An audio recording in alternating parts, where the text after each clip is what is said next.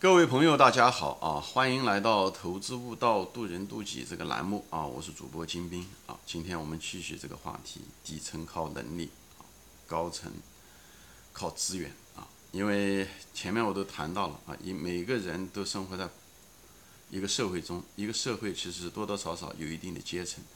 而每个人一定在某一个时刻段一定处于某一个阶层，所以在某一个阶层，你应该使用什么样的策略，也就是所谓的工具吧。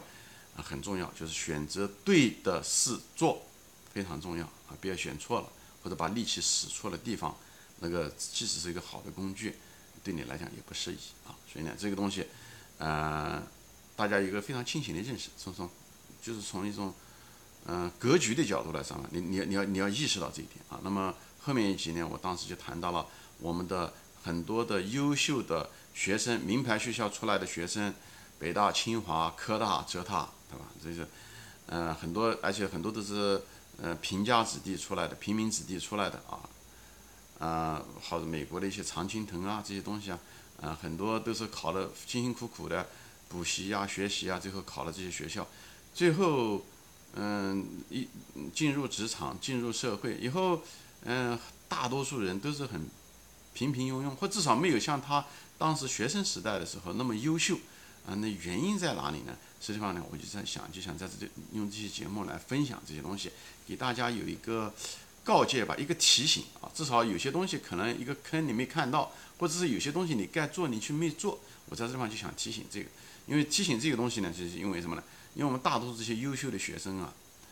很多人啊，就是通过学习，通过努力，就是个人，就是自己吃饱全家吃饱啊，就是讲。只要自己努力，只要自己聪明，只要自己学习啊，只要自己不断的去研究，去向别人学，呃，纠错啊，各个方面，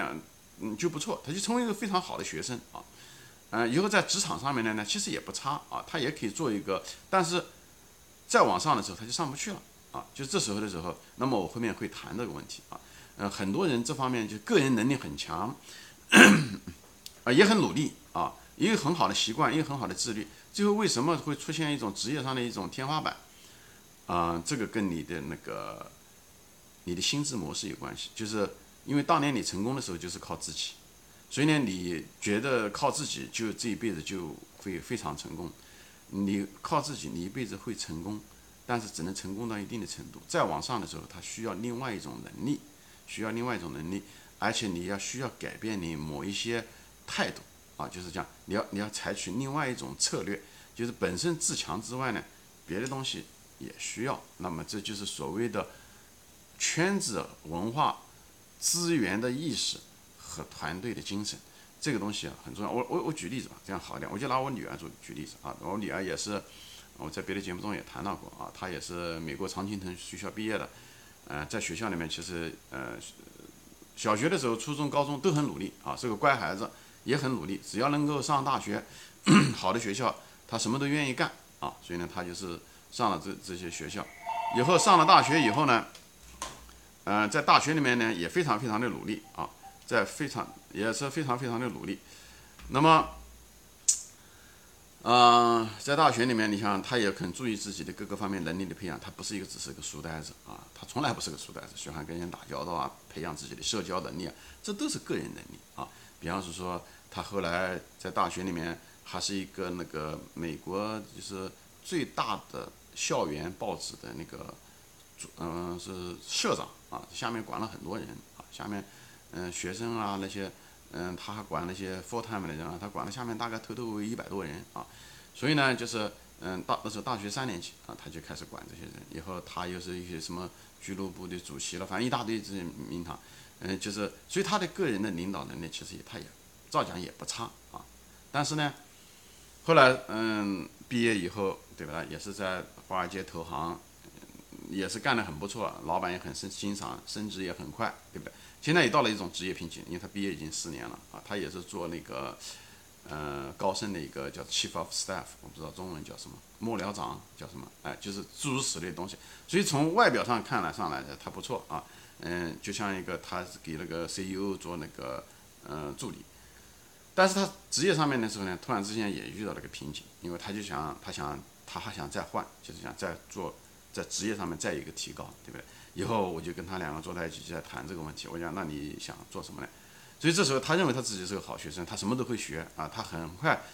即使进入工作一个任何一个新领域，他很快就会把它学会，以后又很能适应，无论是跟人打交道也好，还是方面也好。但是他自始至终呢，他都是一个好职员，老板教他的事情他会很一直不扣的做完，甚至做的比老板预期的还好。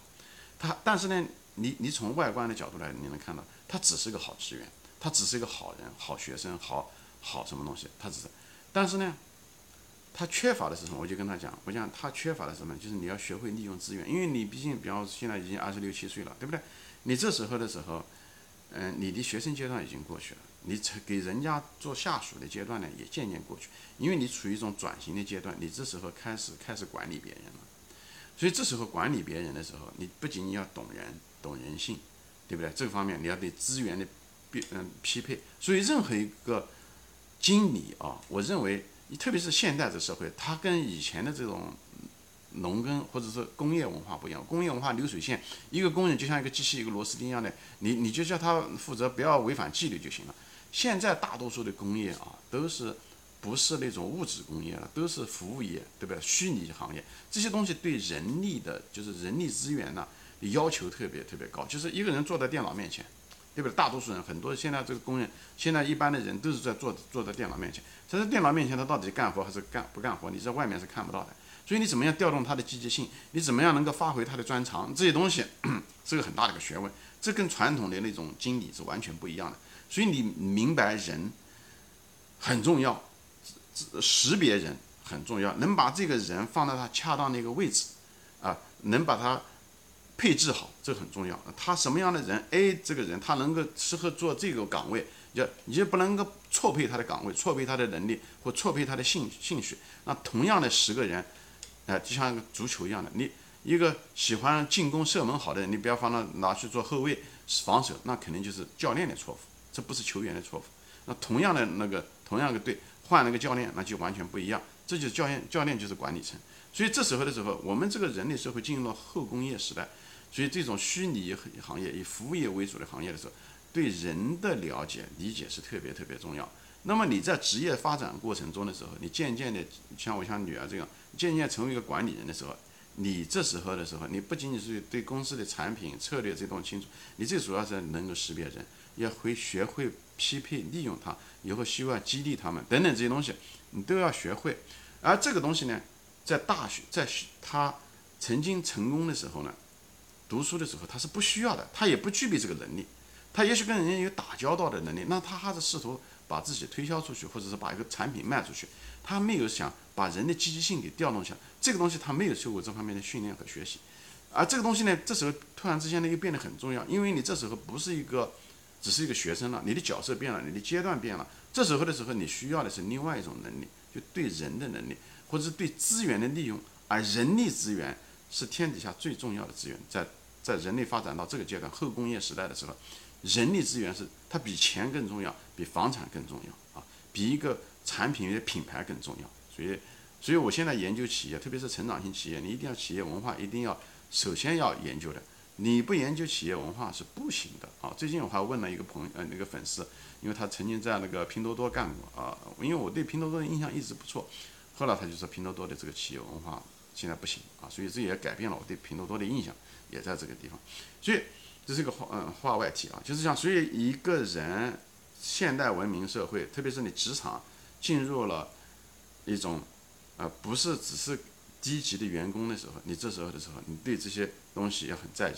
资源很重要，资源就是人力资源啊，不是只是人脉关系，人脉关系也非常非常重要。这时候你以前在底下干活的时候，你只是对你的老板负责就行，老板觉得你好，老板升上去了，你跟着一块升上去。就行了啊，所以呢，我专门有节目说过怎么样的升迁。但你升迁到一定的程度的时候，一个就是你要你要下你要能干好，不是讲你自己能干好，你最主要你下面那个七八个人或者下面几十个人能干得好。这时候你你的资源的匹配，就是内部资源的匹配就变得非常非常重要。还有一个人脉，你要跟你公司的上层也好，各个方面也好，这人脉的关系，哪些项目你能拿进来，哪些资金你能拿进来，无论是一个企业家也好。还是一个创业者也好，你都要学会去弄这些资源去。所以这时候的时候，人越往上走，越需要资源啊，不是不需要资源，你却是资源需要的越多啊。反而在下面的时候，你虽然没钱没资源，反而你不需要太多的资源，你只要靠能力凭本事吃饭就行，像你以前读书一样的。读书你这个学生的时候，你是不需要什么资源的啊，你就是好好的读书，努力学习。把自己的能力加强就行了。所以我在这地方就谈一下子这个不同的阶段，它需要的东西不一样。再往上的时候，那就是一更是圈子文化了。你更需要某一种资源，你要认识人啊，你的产品才能卖出去啊，你你资融资才能进来啊。很多的时候你没有这圈子，你就很难办，好吧？行，今天我先分享到这里啊，谢谢大家收看，我们下次再见，欢迎转发。